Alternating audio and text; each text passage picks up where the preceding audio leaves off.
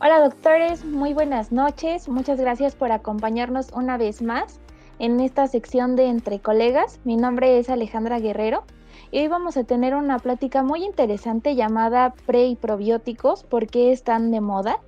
El día de hoy nos eh, tenemos el gusto de tener dos expertas en nutrición, la doctora María Rocío Rivera, gerente técnico de México y Latinoamérica para el área de nutrición en Birbac, y también contamos con la presencia de la doctora eh, Karina Cosio. Doctora, ¿nos ayuda a presentar a la invitada de la noche, por favor? Por supuesto, claro que sí. Colegas, muy buenas noches y muchas gracias por acompañarnos. Tengo el gusto de presentar a la doctora Karina Cosío Carpintero. Ella es médico veterinario zootecnista, egresada de la Facultad de Medicina y Veterinaria y Zootecnia de la UNAM.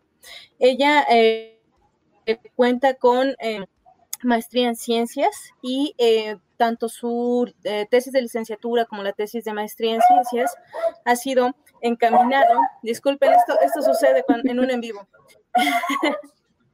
Entonces, ella ha estado eh, pues encaminada a trabajar en esta área de nutrición. En su tesis de licenciatura, ella pues trabajó midiendo los minerales en dietas eh, para erizos pigmeo africano y en su tesis de maestría, ella estudió el efecto del uso de probióticos en eh, la eliminación o en el efecto sobre compuestos nitrogenados. También para mí es un gusto platicarles que la doctora cuenta con una estadía corta en la Universidad Autónoma de Barcelona en, el área de nutrición clínica, de hospitalización ella tiene mucha experiencia porque ha trabajado eh, en la facultad y ella trabaja en la Facultad de Medicina Veterinaria y Zootecnia impartiendo materias como nutrición animal, nutrición de perros y gatos, de animales de compañía no convencionales, materias como alimentos y alimentación, y eh, tanto en la parte de teoría y práctica de, nutrición de perros y gatos y animales de compañía no convencionales. Ella también ha impartido varias charlas a nivel eh, nacional y a nivel internacional y bueno, pues realmente ella tiene, ella es coautora de un eh, diplomado de nutrición en perros y en gatos con Cianbet y actualmente también con el diplomado de la Universidad de la UNAM. Realmente eh, la doctora tiene mucha experiencia y para mí es un gustazo presentarla, pues porque conozco mucho eh, también su inicio en, esta área de nutrición y por supuesto no hay nada más agradable de ver cómo a la persona a la que a lo mejor le aportaste un día algo, de repente crece y sigue desarrollando en esta área. Un gustazo para nosotros tenerte aquí, doctora Karina.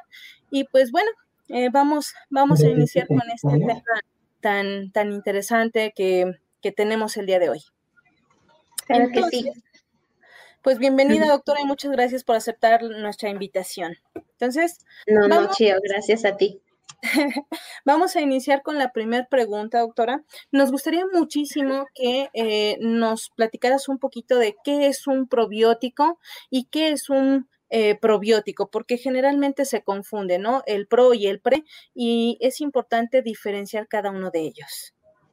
Sí, claro que sí. Mira, pues eh, por lo regular, como bien dices, es muy común que se confundan estos términos, eh, aunque realmente ya, ya que lo abordas o ya que lo comienzas como a razonar, realmente el contexto es muy fácil de comprender.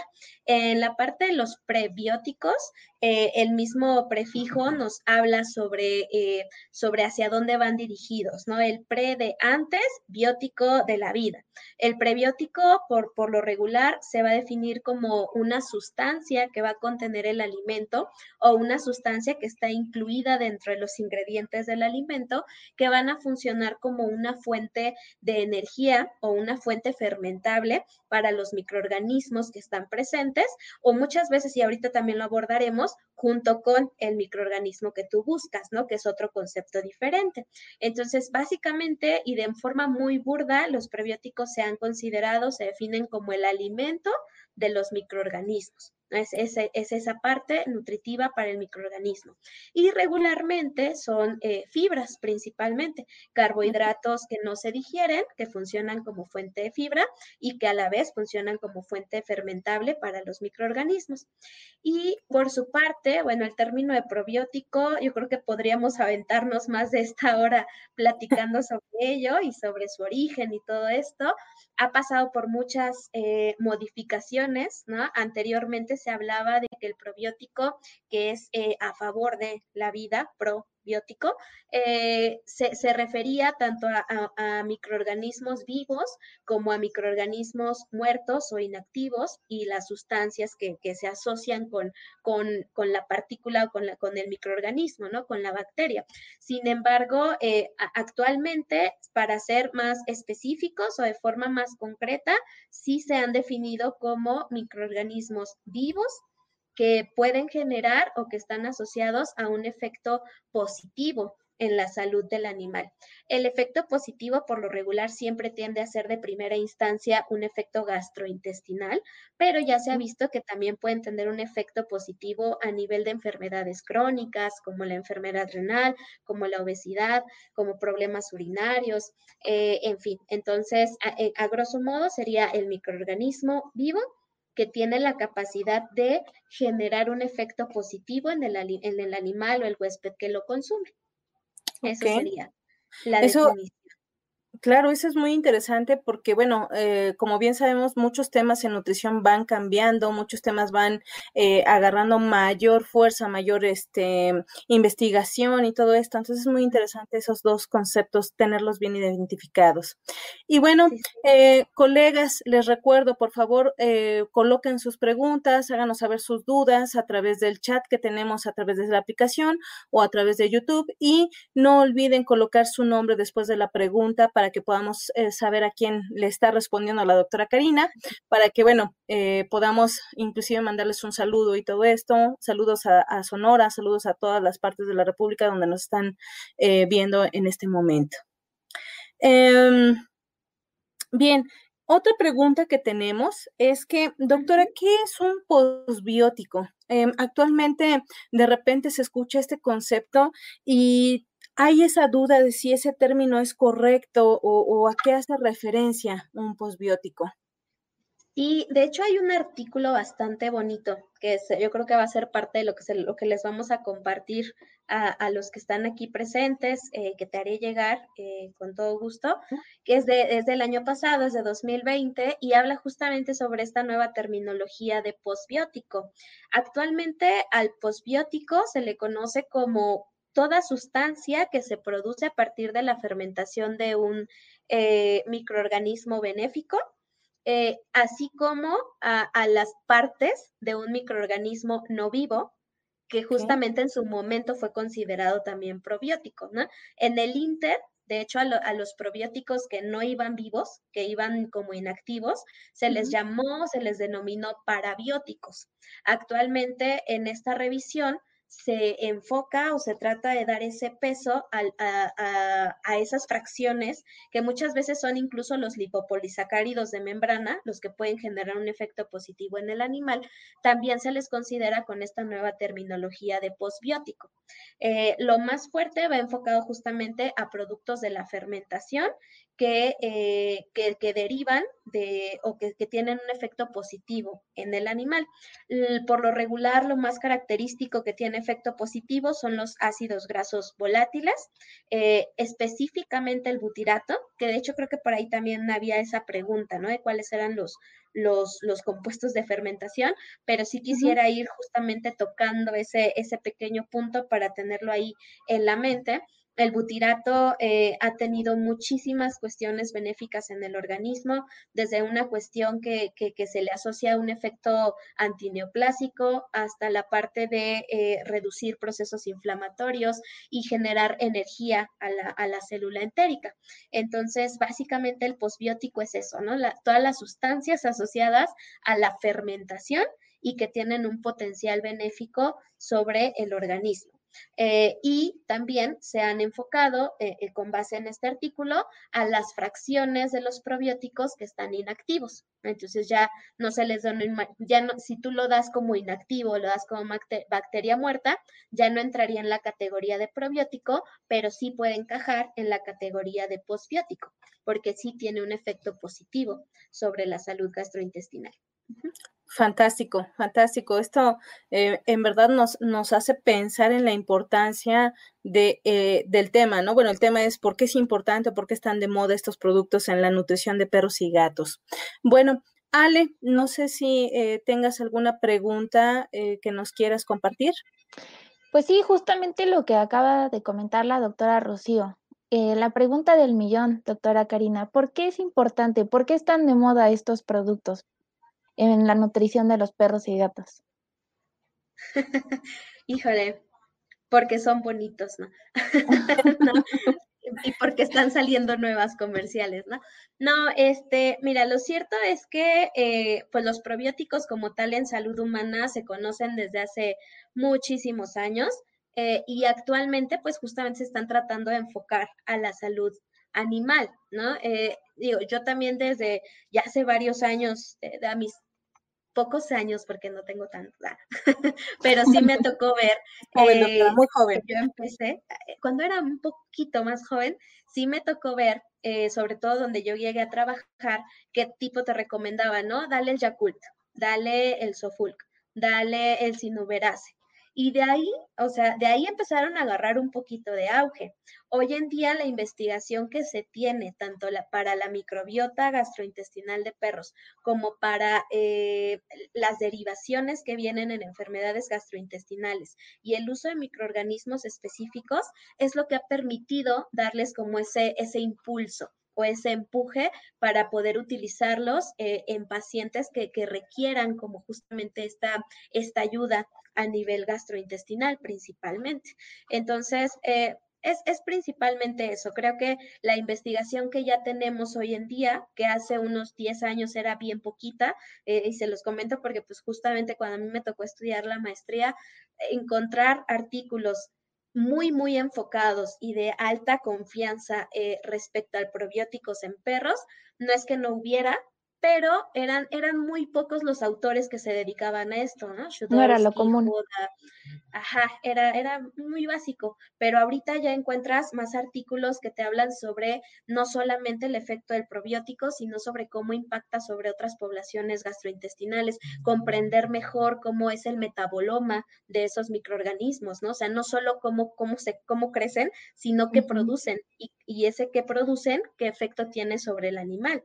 Entonces, eh, creo que eso es justamente lo que ha permitido que, que, que, tengan este impulso, esta fuerza actualmente y que obviamente también tengamos ya en el mercado mayor disponibilidad de productos. También recuerdo que hace unos 10 años atrás, pues tú, tú pedías o preguntabas por algún probiótico aquí en México de perros o gatos específicos y no encontrabas. Tenías que mandar a pedir de Estados Unidos. Y hoy en día ya puedes encontrar mínimo, y obviamente no voy a decir marcas, pero puedes encontrar mínimo tres productos comerciales seguros que ya son específicos o enfocados a microorganismos para perros y para gatos. Oye, doctora, y justo relacionado con esto que estás mencionando, ¿qué tan bueno es usar eh, preprobióticos de humanos en perros y gatos? O cuáles son eh, los contras de utilizar los mismos? Mira, eh, voy a contestar primero la parte de los pres y ya después me voy con los pros.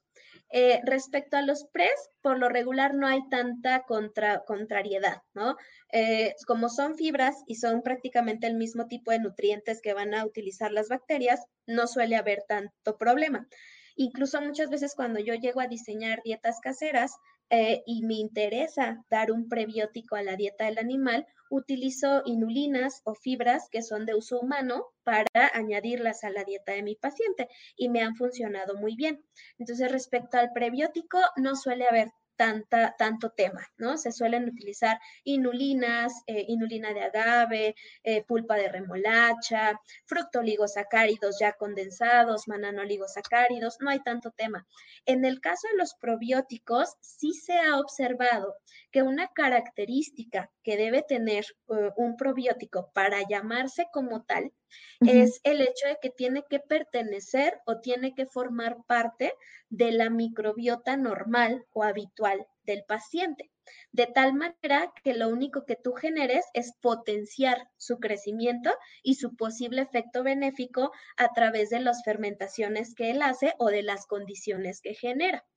Si tú das un probiótico o un microorganismo que no es característico del, paciente al que se lo estás administrando, por lo regular, el resto de, las micro, de los microorganismos que están alrededor, que son millones, básicamente van a decir, ¿tú qué haces aquí? empiezan a proliferar, lo desplazan, no le permiten realmente generar un efecto dentro del animal y pasa básicamente sin pena ni, ni gloria, ¿no? En, muchos de los casos. Y muchos de los microorganismos que eh, se utilizan para uso humano, pues han sido justamente porque se ha identificado que son característicos en nosotros, como el Kasei shirota, por ejemplo. Pero Kasei shirota es un, bueno, el shirota que es el derivado, el, Kasei, Lactobacillus casei, eh, y para Casei. En el caso de perros, aislar lactobacillus de ese tipo ha sido bien difícil. No es que no haya lactobacilos eh, a, nivel de tracto gastrointestinal de perros, sí hay, pero no corresponden al, a la misma especie. especie. sí tenemos el género, pero no tenemos a la especie. Entonces, por eso se busca que sean siempre o de preferencia para garantizar un efecto deseable, que sea un, género y una especie que formen parte habitual del tracto gastrointestinal. Qué interesante, la verdad es que yo siempre había tenido esta duda y creo que en estas cinco minutitos nos ha resuelto y nos has abierto los ojos a, a muchos médicos, ¿no? Entonces sí, sí tienen un efecto, como dices, en, en una especie, ¿no? Pero no específicamente en perros y gatos. Ya, ok.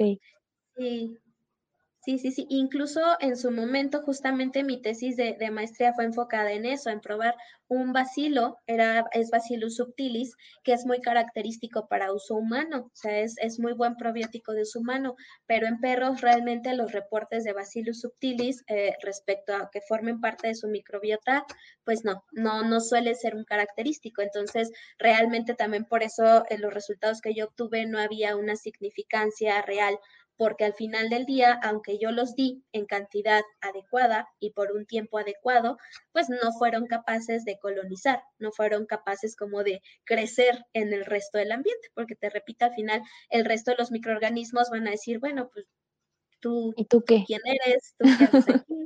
Ajá, entonces es más fácil que haya un reconocimiento cuando es de la misma variedad, o, básicamente es como decir, se siente más cómodo un microorganismo que forma parte de ese tracto que uno que no lo es. Oh, ok.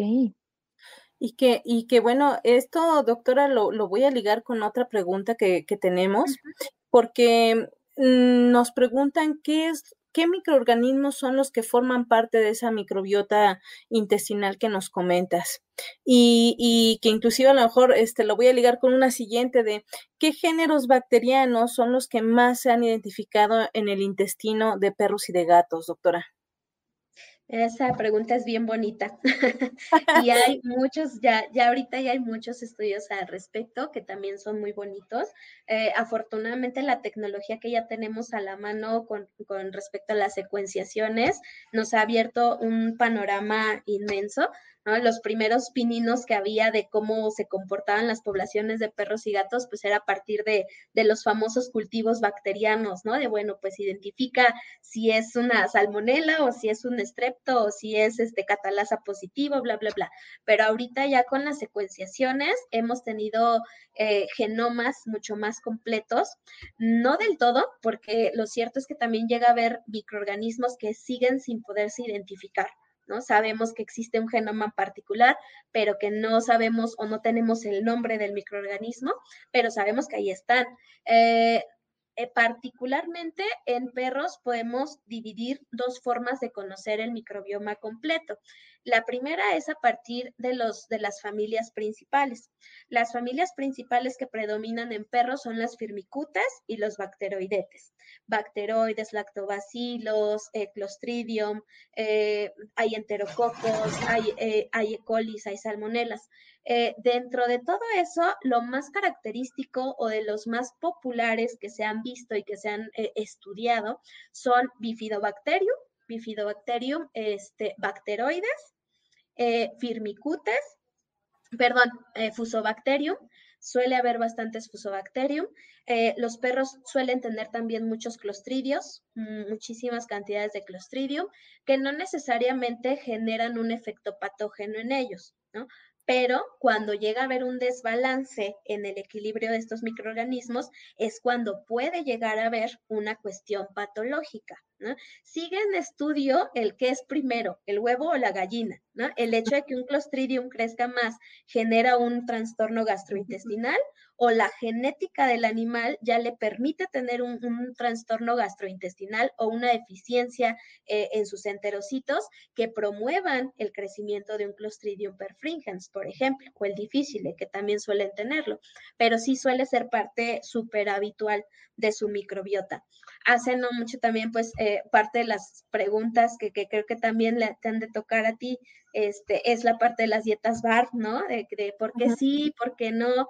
Pues porque el perro naturalmente también tiene salmonelas, porque el perro también tiene naturalmente E. coli, sin mayor problema las puedes encontrar en ellos y no necesariamente enferman pero sí serían capaces de transmitirlas como un vector o un factor zoonótico. Entonces, son básicamente los principales. Tienen lactos, lactos no, no tan parecidos a los nuestros, por, en ellos a veces suele haber acidophilus, suele haber salivarium, suele haber este paracasei, que son los más, los más convencionales en ellos. Eh, tenemos algunas eh, variedades de Clostridium, principalmente perfringens, tienen enterococos, tienen este e. coli, tienen salmonelas, tienen bacteroides y tienen eh, bifidobacterias principalmente. Es lo que se ha reportado en mayor abundancia. Ok, en resumen, estos son los géneros que más se encuentran en el intestino de perros y gatos, correcto. Y doctora, ¿la biota intestinal son solo bacterias?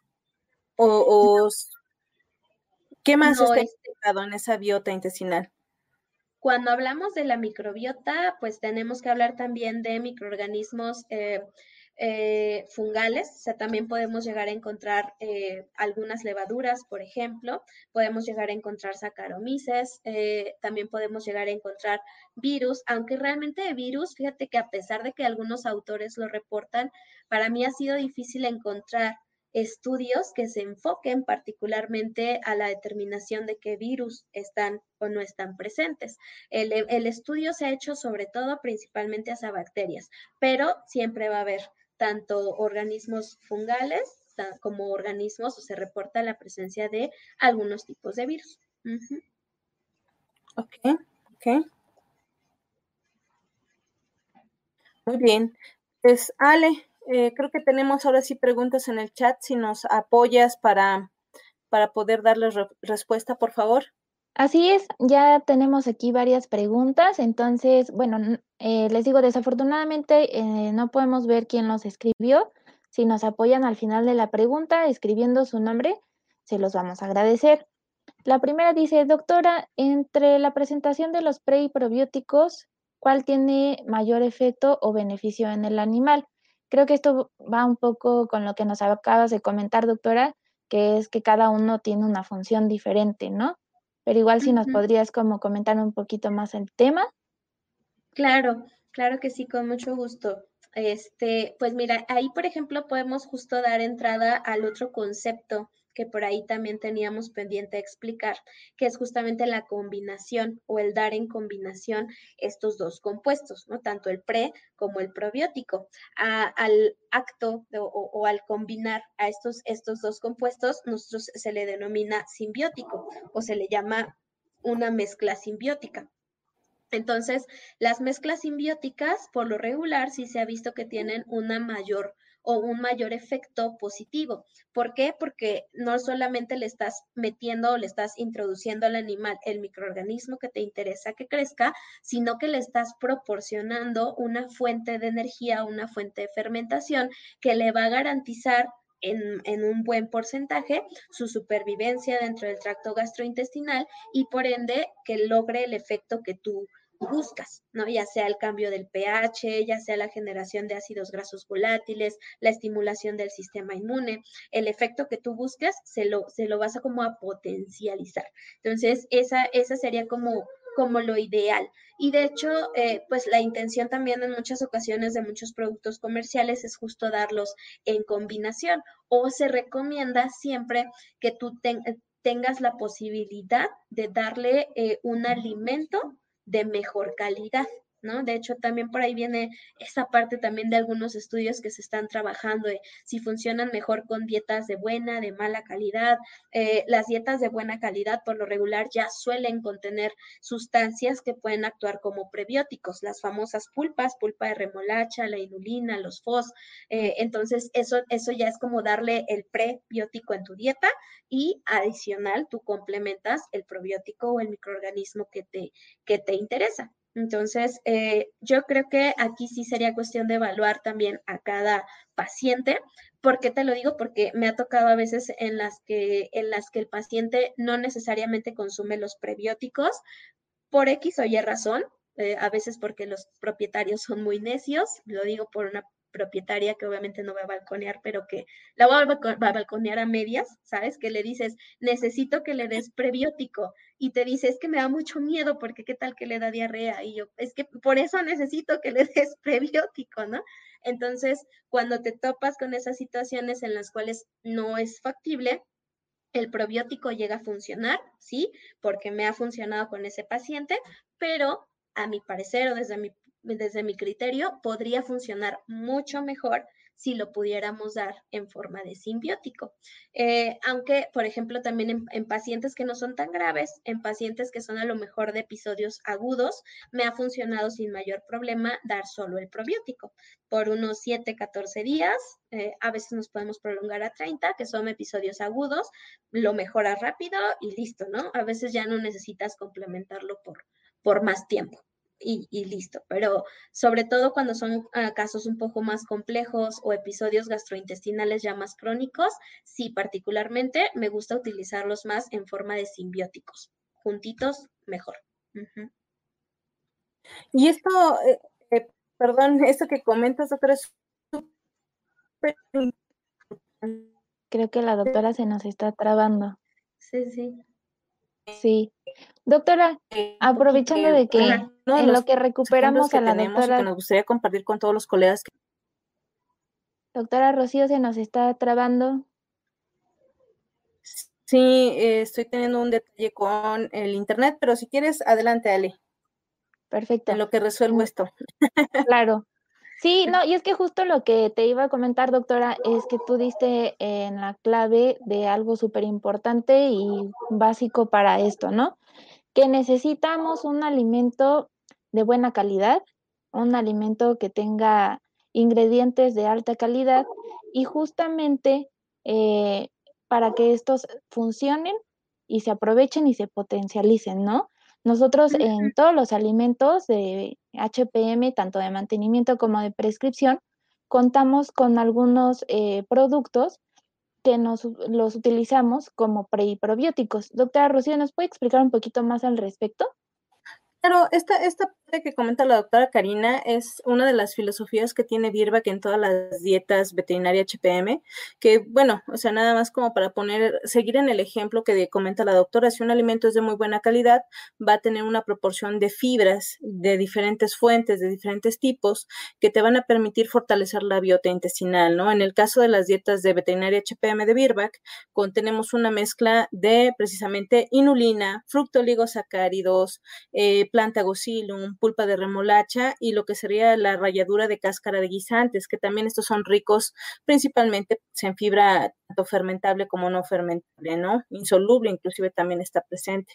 Y eh, cada una de las dietas de Birback está enriquecido con lactobacillus acidophilus, que como comenta la doctora, no es como el, que está en mayor concentración, pero se coloca, o, o, en el caso de las dietas de Birback, se coloca este por ser noble, por ser como muy tranquilito, además lo colocamos como simbiótico con las, con las fibras o como un posbiótico porque vienen tratados térmicamente, ya no viene vivo el, microorganismo y que esto pues nos ha demostrado grandes beneficios en la salud de perros y gatos que consumen el producto a nivel mundial, ¿no? Y que bueno, eh, era como esa parte importante eh, a comentar porque bueno, va de la mano con el ejemplo que, que nos colocabas, ¿verdad, doctora?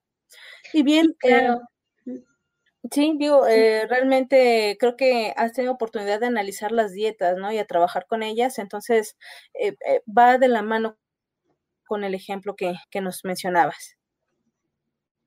Sí, sí, coincido. Y de hecho, ahí, por ejemplo, Si, por, si ustedes no trabajaran el, el microorganismo, bastaría con, o sea, si a lo mejor es una dieta de mantenimiento, bastaría con la presencia de las fibras para que tú le, le generes al paciente una salud gastrointestinal, porque le vas a dar eh, sustratos viables para la microbiota que él ya tiene y que tiene un potencial benéfico. Entonces, creo que también podemos hacer esa, esa interpretación o podemos darle esa interpretación a la pregunta que me, que me hacía Ale de cuál funciona mejor me atrevería a decir que probablemente la parte de prebióticos me funcione muy bien como una especie de preventivo o como un adelantarme a que la microbiota esté sana. Muchas veces ya cuando hay alguna patología los puedes manejar ya sea por separado o de preferencia juntos como un simbiótico. Claro, perfecto. Ale, eh, creo que hay más preguntas en el chat. Ahora sí ya entraron en calor los colegas y ya hay, hay más preguntas. Venga. Así es. Ya tenemos una pregunta que si la doctora eh, tiene experiencia utilizando un suplemento alimenticio a base de Lactobacillus acidophilus, Lactobacillus casei, Lactobacillus eh, plantarum y adicionado con vitamina E. ¿Es el Prey Pro? Dios. No, no, es otro. Es otro producto. Este, porque, porque se parece mucho a la formulación, salvo que el otro tiene inulina. Pero, o sea, sí he trabajado lactobacilos, sí he trabajado y eh, los he manejado. Eh, han funcionado bien. Eh, les repito, aunque los lactos, los lactos que nosotros tenemos sí llegan a diferir un poco de los de perro, se ha buscado justamente que los lactos que se están enfocando para, para salud gastrointestinal de perro y gato, pues se asemejen más a la, a las variantes que ellos tienen o que pueden colonizar. Entonces, la ventaja que tienen en general los lactos es que son muy buenos fermentadores y te producen muy buenas cantidades de ácidos grasos volátiles, que retomo justamente la parte de los del famoso butirato. Entonces, te genera un cambio tanto en el pH, que te mantiene en cierta raya a los patógenos, y en segunda intención te genera compuestos fermentados, como los ácidos grasos volátiles, que tienen un potencial benéfico en la salud del paciente, ¿no? De, los, de las células entéricas. Entonces, sí, sí he trabajado con los lactos y en general la respuesta ha sido buena, ha sido bastante buena con la, con la utilización de lactobacillus. Ok, doctora, y en el caso de Enterococcus eh, facium. Pues ahorita es de los más fuertes. O sea, si es como del más fuerte que tenemos en el mercado, es muy común verlo. Digo, no, no voy a decir su nombre, pero creo que todos asumimos cuál es. Eh, es, es, el más fuerte que tenemos eh, respecto a los que se comercializan de forma individual, no dentro de los productos, sino de forma individual o como un complemento. Y también ha tenido bastantes buenos resultados. Yo creo que uno de los que a mí me ha gustado más respecto a los estudios que se han hecho eh, es un estudio en el que se probó el efecto de ese microorganismo en pacientes que tenían moquillo.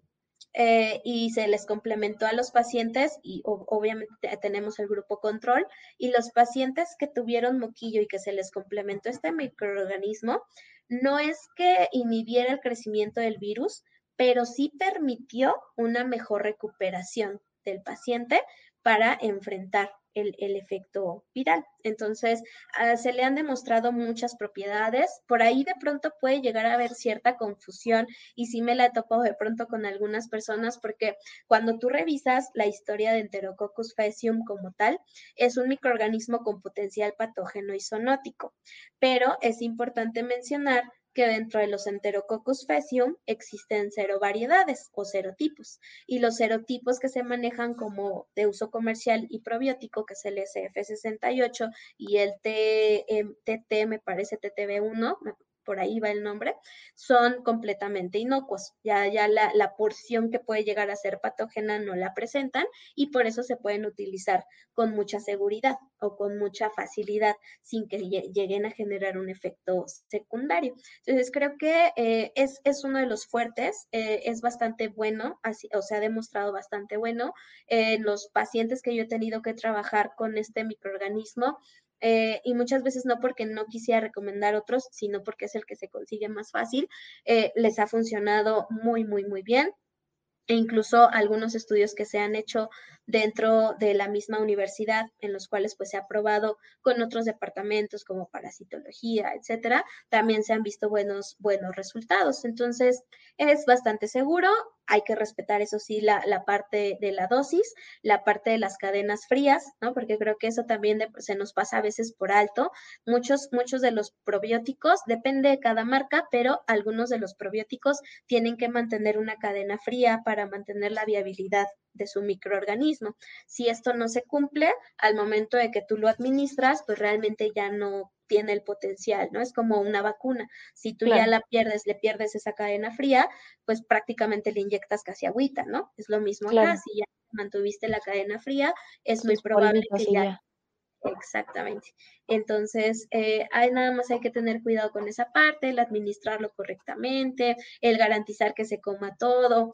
También ha sido una de las cosas que me ha pasado con algunos propietarios porque me dicen, este, es que le doy la mitad del sobre porque es un perro chiquito.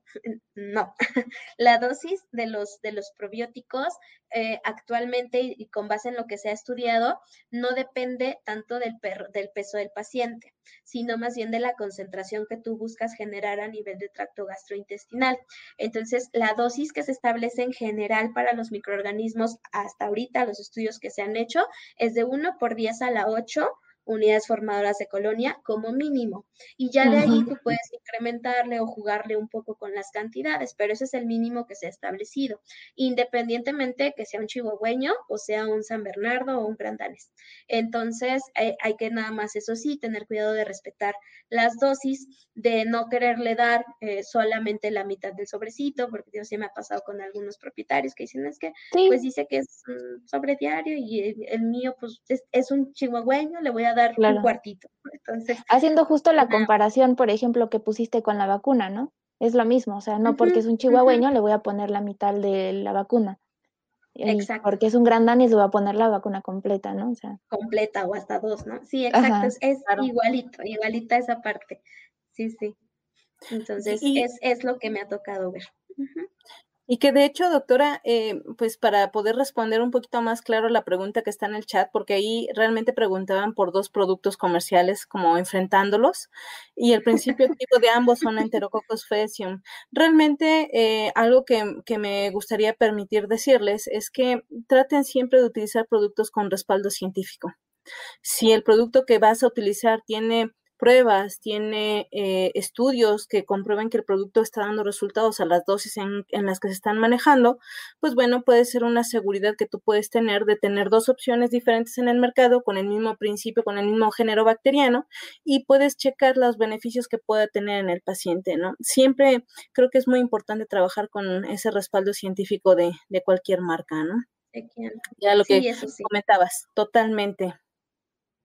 Y bueno, eh, tenemos, tenemos una pregunta interesante, doctora.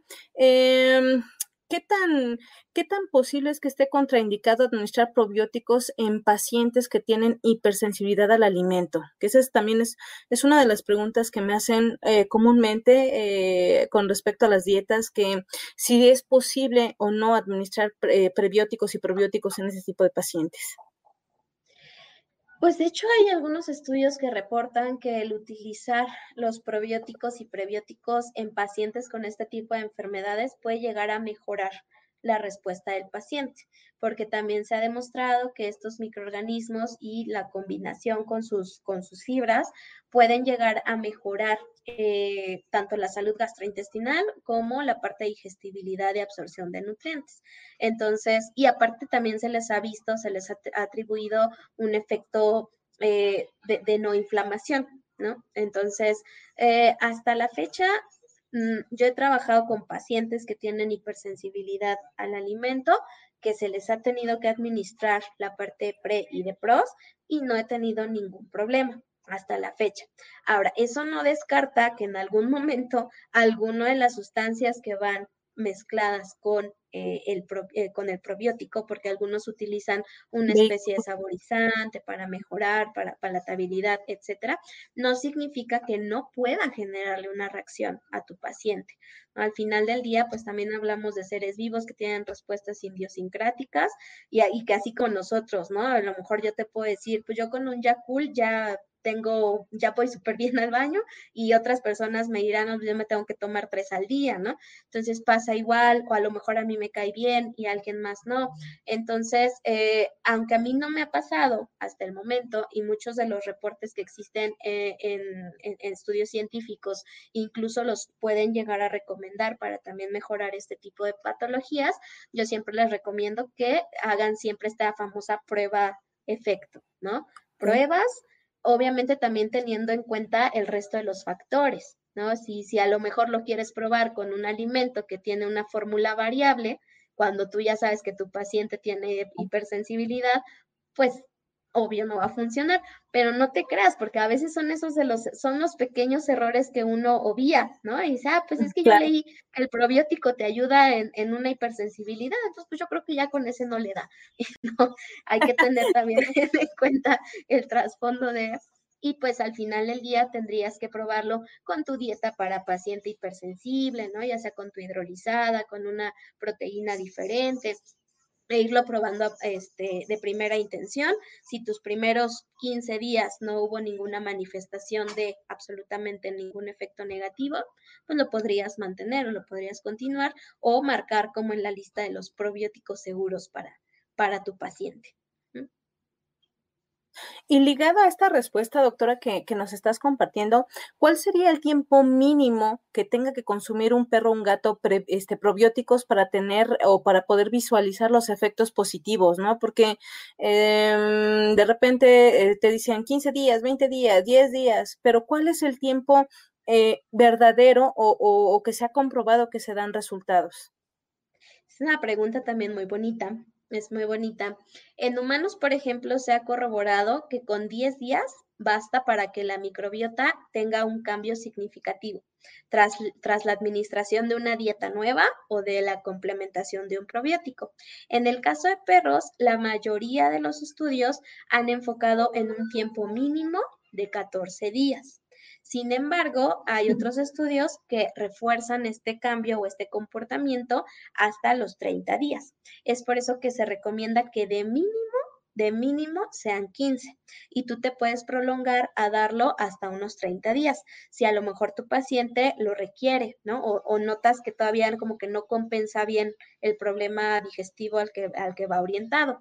Y en cuanto a seguridad de cuánto los puedes utilizar después de eso, la verdad es que eh, yo he tenido pacientes ya con trastornos crónicos que los van consumiendo por mucho tiempo y han sido muy seguros. Lo único que se recomienda es que sí se les llegue a dar un pequeño descanso de unas dos semanas y después reintroduces. ¿no? Y, vas así llevándotela mes, dos meses, este, continuos, descansas unas dos semanas y regresas. Eh, pero realmente eh, sí se ha visto que para que tenga el efecto que tú buscas al 100%, mínimo 15 días. Perfecto. Perfecto. Ale, tenemos preguntas en el chat. ¿Nos apoyas, por favor? Sí, sí. Aquí la doctora Adriana nos pregunta que qué tan factible es dar preprobióticos en mascotas que tienen problemas de vómitos y diarreas. Muy bien, este, pues doctora, mm, gracias por la pregunta. Y pues sí, pero no. O sea, si buscamos la parte que mejore la parte de las diarreas, sí nos van a funcionar pero si tenemos la presencia de vómitos, yo esperaría primero a controlar clínicamente la presentación de esos vómitos para entonces comenzar a implementar los probióticos. De hecho, ahí también quiero hacer un, pequeño comentario respecto a cómo se ha visto que funcionan mejor. Por lo regular, cuando tu paciente llega con un trastorno gastrointestinal, llámese diarrea, llámese vómito o la combinación de los mismos, casi siempre te ves obligado a dar una terapia antibiótica, casi siempre. Cuando esto sucede, lo recomendable es no comenzar con la terapia probiótica hasta que no terminas tu periodo de antibióticos, porque si no les das en la torre. Entonces, lo ideal sería controlas primero sintomáticamente o lo controlas paliativamente con tus medicamentos y una vez que tú lo mandas a casa recuperado, comienzas con la terapia de pre y probióticos o con una dieta de alta calidad o específica para problema gastrointestinal complementada con tus probióticos, ya sea por un periodo de 15 o hasta 20 días. Entonces, en este caso, sí te van a funcionar si es que a lo mejor las diarreas no se han terminado de corregir para cuando lo das de alta o para cuando ya controlaste la mayoría de los problemas, pero sí recomendaría que no la comiences hasta que no controles también la parte de los vómitos. Claro. Oye, doctora, ¿y esto también aplica, por ejemplo, en fauna silvestre? Es decir, por ejemplo, conejos que estamos suplementando eh, preprobióticos de la misma manera hasta que acaben su antibiótico y después ya comenzamos con esta terapéutica. Sí, sí, de hecho sí, suele ser lo ideal para que obviamente al momento de que lo administras no contrarrestes el efecto del probiótico con el, con el antibiótico, porque al final del día pues se contraponen, matas a la bacteria que tú quisieras que generara el efecto y entonces este pues no no funciona tan efectivamente. Ahí, por ejemplo, lo que pudiera funcionar y que me ha funcionado bien es que si tiene terapia antibiótica, lo que sí puedes hacer es ir comenzando con eh, la dieta específica, por ejemplo, un gastrointestinal o una dieta que tenga prebióticos incluidos y posteriormente, cuando ya terminas con el antibiótico, tú ya tienes ahí el sustrato, ¿no? Y ya alimentaste a las bacterias que, que son potencialmente benéficas. Para cuando tú metas el probiótico, va a ser mucho más fácil para ella acoplarse al medio al medio gastrointestinal y crecer mejor o, oh. favorablemente para corregir el problema. Ok. o tenemos otra pregunta, doctora, y creo que también esto es súper interesante porque luego como que nos quedamos, como dices, ¿no? Que fue primero el huevo o la gallina. Y siempre nos preguntamos, eh, ¿por qué no todos los, los pre y probióticos van en refrigeración? Aquí en específico nos preguntan sobre los lactobacilos. ¿Por qué unos sí y por qué otros no? Pues todo depende también de los de el procesamiento que se les llega a dar a los microorganismos, si son liofilizados, si van encapsulados, ¿no? O sea, depende mucho también del procesamiento que, se le da o, le da cada, cada una de las empresas. Eh, por eso es que eh, ahí sí es recomendable que siempre, siempre se procure leer la parte de esas instrucciones, ¿no? Porque hay empresas que, que te los mandan en una especie de encapsuladito y entonces sí requieren mantener cierto control de temperatura y hay otros que vienen como el polvito tal cual en un liofilizado y ya no requieren como tanto control respecto a las temperaturas. Obviamente no significa que lo vas a traer en el coche cuando está haciendo calor 37 grados centígrados afuera, porque no diga que lo tengas que refrigerar, porque al final del día pues son microorganismos que tienen un potencial de, descomponerse o de perder sus características a ciertas temperaturas. Pero sí determina eh, cada, cada empresa y dependiendo del proceso que les den para llevarlos a presentación final, lo que requiera de condiciones necesarias para mantenerse en un mejor estado. Entonces, básicamente es por eso, por la presentación final que les suele dar cada, cada empresa. O sea, es el mismo, digamos, género y el, la misma especie tratadas de una manera diferente. Diferente. Ya, ok. Que inclusive, como lo comentabas hace rato, ¿no, doctora? Que también tenía que ver si el microorganismo iba eh, en presentación viable, si iba en suspensión o iba inclusive en, eh, pues no viable, ¿no? Claro. Entonces eso también tiene mucho que ver, ¿no? Sí, sí, sí. Sí, entonces básicamente es por eso, es por las, por las presentaciones que le, que suelen tener al final del día y la, lo que necesitas para que se mantenga lo más viable posible. Ok.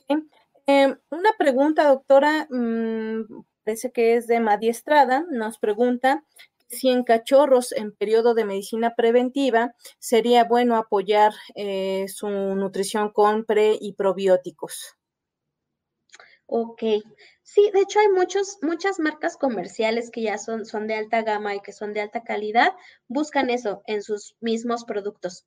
Ya te, te dicen incluso adicionado con fibras prebióticas, adicionados con probióticos. Es algo que se está utilizando mucho, dado que sea, hay muchos estudios en otras especies, como en los cerdos, por ejemplo, en los cuales se ha visto que cuando tú manejas este tipo de complementaciones, tanto pre como probióticos, generas mejores ganancias de peso, mejor respuesta inmunológica, eh, una mejor condición corporal. Entonces se ha podido o se ha intentado traslapar esta, esta situación justamente hacia, hacia perros y hacia gatos.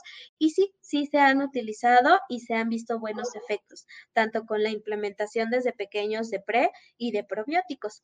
Eh, a mí me gusta más pensar un poco más cuando son cachorritos en la parte de prebióticos, como para que ellos también vayan desarrollando su misma microbiota y no los, no los vuelvas como tan dependientes, ¿no? Pero es, es un decir que los vuelvas dependientes, porque invariablemente en algún momento ellos mismos agarran su carrera y empiezan a generar sus poblaciones microbianas que los técnicamente los mantienen sanos, a menos que llegue alguna otra cosa, ¿no? Una yardiasis, un parvo, cosas agresivas que los, que los descompensen, y pues ahí sí es, es un poco rezarle a Dios y tener fe, ¿sabes? Para que, para que funcionen como esperamos, pero pero sí, sí, y de hecho hay productos eh, que, que, lo, que lo hacen, que lo hacen con muy buenos resultados, el dar tanto fibras prebióticas como algunas complementaciones con probióticos. Perfecto. Y hay eh, un comentario que le agradecemos al médico José Francisco Andrade. Dice, bueno, eh, hay que tomar en cuenta que la fauna silvestre tiene su propia microbiota específica. Eh, y que sí es importante, ¿no? Tomar en consideración tanto para la selección de antibióticos como para la selección de probióticos, ¿no? Aquí prácticamente lo que comentabas, doctora, era más que nada como el manejo en general que se le daría a los, a los probióticos, más no de un tipo en específico por especie, ¿no? Y que eso sí es muy importante de tomar en cuenta eh, eh, en fauna silvestre, ¿no? Y tú que tuviste esa experiencia de trabajar con erizo pigmeo, que no es como tal una fauna silvestre, es un animal de compañía no convencional, pero pues que tienes esa experiencia, ¿no? De, de trabajar con otros, eh, con otras especies con respecto a los pre y probióticos. Sí, sí, sí, no, y sí, completamente de acuerdo. Ahí obviamente hay que tomar otros factores, por ejemplo, en zoológicos, ¿no? El, el que garantices que lo consuma todo, el manejo que se le dé independientemente, ¿no? A veces uno como médico quisiera hacer más cosas en zoológico, pero ya cuando ves cómo son las cosas reales, a veces muchas cosas salen de tus manos y a veces no puedes hacer los manejos como te gustaría o como se debería. Entonces tienes que ir improvisando sobre la marcha, pero sí es cierto, ¿no? Al final del día también hay que enfocar el manejo dependiendo de cada especie, cada disponibilidad y cada indicación extraordinaria, ¿no? Que puedas llegar a tener respecto a cada paciente. Claro, pues colegas, estamos muy cercanos a, terminar la sesión del día de hoy. Ale, ¿tienes alguna otra pregunta en el chat para poder eh, continuar? Sí, aquí nos preguntan que si se podrían utilizar de manera preventiva dar, por ejemplo, dosis eh, trimestrales o semestrales en pacientes que ya tienen una gastroenteritis crónica. En crónicas, sí. En crónicas, de hecho, eh, suele ser parte eh, fundamental de tus tratamientos. si gustan, dentro del pack de, artículos que, que, voy a compartir con la doctora Rocío, eh, les agrego a, un artículo muy bonito sobre enfermedades gastrointestinales crónicas en el perro, en los cuales básicamente te ordenan como una especie de pirámide los puntos clave que tienes que considerar, ¿no? Dentro del tratamiento. El cambio de la dieta, desinflamatorios, eh, antibioterapia, eh, y, dentro de todo ese listado justamente viene la parte de pre y probióticos. Se, se, se vuelven parte, perdón, de una terapia complementaria necesaria. No son la panacea y no, no, van a ser lo único que te va a, mejorar al paciente, pero van a ser una parte fundamental o una parte importante para tú tratar de ayudar al animal a mantener esa salud gastrointestinal.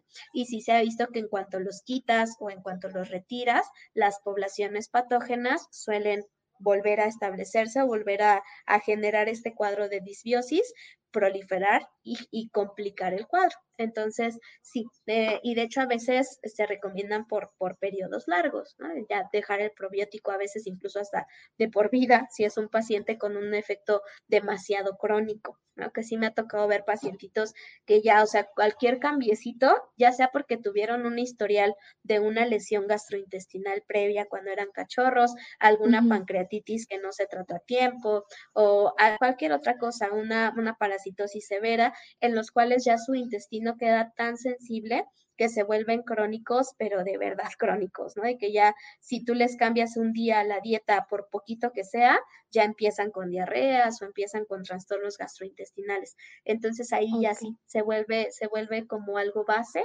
la parte de terapia preprobiótica. Oye, doctora, y hablando de enfermedades, por ejemplo, la inflamación intestinal crónica, ahí este... ¿Sobre IBD? E, exactamente. Ajá. Podemos eh, eh, apoyarnos con este tipo de suplementos? Sí, sí, sí, de hecho suele ser clave también en, enfermedad inflamatoria intestinal y en eh, colitis crónica, que es eh, como, como, las dos derivaciones que por ahí suele llegar a tener el perro de forma muy común, la, el, utilizar probióticos. Casi, casi es sí o sí, el, utilizar probióticos en esos pacientes. Y algo también muy importante que comentaste es que es un todo, ¿no? O sea, no vamos a usarlos de manera aislada, sino que van a ser un complemento de un tratamiento que involucra diferentes fármacos, diferentes eh, alimentaciones, o sea, no es nada más de, ¿sabes qué? Darle, esto y ya con esto se cura, ¿no? O sea, sí es un todo, es un tratamiento integral. Sí, claro. Y mucha disciplina también por parte del propietario. Mucha, mucha. Tienes que de verdad ganarte al dueño lo más posible para que te haga caso en casi todo, porque pues sí tienes que ser muy controlado con la parte de los tiempos de administración, que si tienes que darle, no sé, un antiácido, que si tienes que darle eh, un protector de la mucosa, que si tienes que darle su desinflamatorio. Sí, se, se vuelven pacientes que ya van a requerir una medicación constante que tiene que ir de la mano justamente con la parte nutricional y la parte de complementación. Incluso eh, junto con, digo, sé que no es propiamente el tema, pero es, es, bonito también hablar de pronto sobre esta parte de las complementaciones. También se ha, se ha buscado que dentro de esas complementaciones se incluyan los, los omegas 3 para potencializar un efecto eh, inhibitorio de la inflamación, que junto con los probióticos y junto con los prebióticos, pues mejoran todavía más la salud gastrointestinal. Entonces, sí, claro, es, pues ya encontramos pretexto para volverte a invitar, doctora, ¿no? con gusto, con gusto. No, y, de hecho eh, son temas súper interesantes. Eh, como pueden ver todos los colegas que nos han acompañado, hablar de nutrición no es solamente eh, recordar las pesadillas de los ciclos metabólicos, es hablar de cosas prácticas, de cosas que, aunque son bonitos, ¿verdad? A los que nos dedicamos a esto nos encanta hablar de ciclo de Krebs y otras cosas, este, pero si se dan cuenta hay muchas cosas que podemos aplicar en el día a día con nuestros pacientes, ¿no? Y bueno, con, con estas, esta última pregunta que hizo Ale, pues estamos prácticamente cerrando esta sesión de entre colegas. Doctora Karina Cosío, te agradecemos muchísimo que hayas aceptado la invitación con, con nosotros, con Birback, y eh, siempre te aprendemos muchísimo, muchísimo. Y que bueno, como dice Ale, ya tenemos una excusa para invitarte a otra sesión de entre colegas. Podemos hablar de omega, omega 6, omega 3, todo el mundo de estos complementos. Y pues bueno, eh, en nombre de Birback, de Veterinaria HPM, te damos las gracias por acompañarnos. Colegas, les damos eh, eh, las gracias por habernos acompañado y bueno, pues estén pendientes en las siguientes emisiones entre colegas. Cuídense. Muchas gracias. Muchas gracias, Ale, doctora Karina. Cuídense mucho y les mandamos un fuerte abrazo. Cuídense mucho. Que estén muy bien. Hasta luego, muchas gracias.